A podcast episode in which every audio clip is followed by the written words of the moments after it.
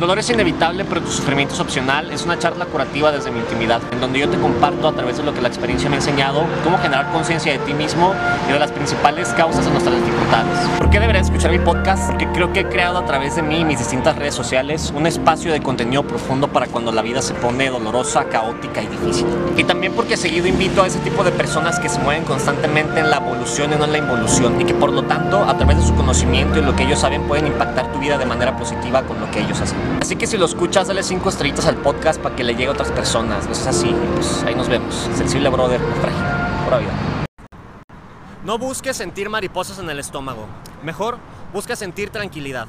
En la desesperada búsqueda del amor perfecto, nos conformamos con el primero que nos haga sentir mariposas en el estómago.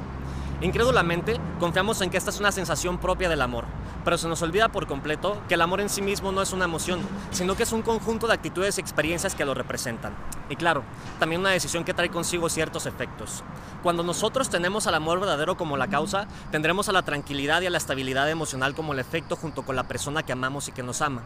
Por supuesto que tener dicha tranquilidad es indispensable, porque hay muchas relaciones, como por ejemplo las tóxicas, que han sacrificado y que juran sobre todo que viven un amor real, cuando verdaderamente han sacrificado su propia tranquilidad emocional por completo. Es por eso que nosotros debemos comprender que no podemos ni debemos renunciar a nuestra propia tranquilidad emocional por nadie, porque eso sería una falsa entrega al amor y solo estaríamos sucumbiendo al deseo de ser queridos y amados a toda costa. En pocas palabras, un capricho más.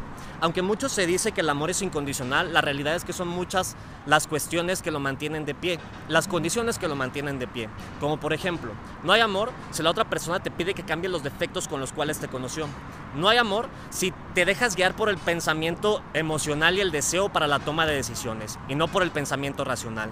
No hay amor si tienes que sacrificar tu tranquilidad emocional para que la otra persona sienta algo parecido al placer o a la felicidad.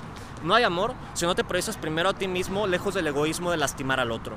Y ahora mucho ojo aquí, porque no puedes proyectar tu bienestar pisoteando y lastimando el bienestar de los demás. El amor es frágil y mantiene su vitalidad gracias a la tranquilidad, a la libertad y sobre todo a la paz que le ofrece a la persona que lo recibe. Así que si el día de hoy nosotros carecemos de alguna de estas cualidades que te acabo de mencionar, verdaderamente no estamos sintiendo amor, ni, estamos recibiendo amor, ni sobre todo estamos siendo amados, sino que solamente estamos sintiendo mariposas en el estómago. Sin nada más que decir, que Dios te bendiga, sensible brother, no frágil, pura vida.